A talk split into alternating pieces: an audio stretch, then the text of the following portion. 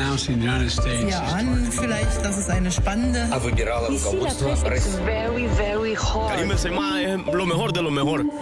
La revue de presse internationale sur Europe 1. Nous irons ce matin en Turquie et au Maroc. Première étape, l'Afrique du Sud. Bonjour Patricia Huon. Bonjour. À la une à Johannesburg.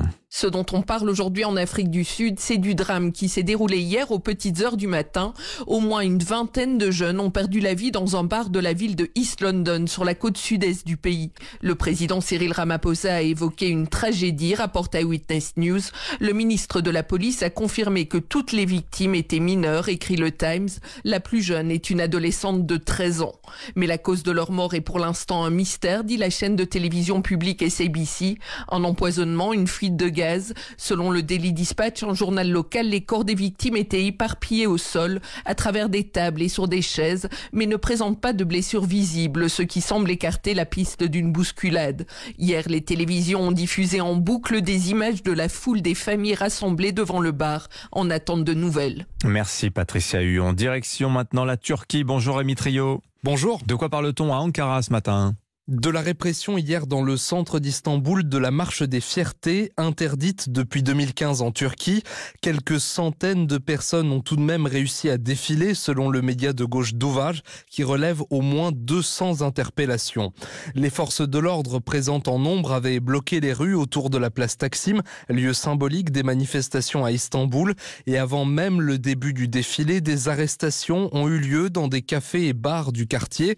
Le quotidien Cumhuriyet rapporte que les policiers ont violemment repoussé les journalistes présents et que le photographe de l'AFP, Bulen Kılıç, reporter de guerre primé, a été menotté et placé en garde à vue.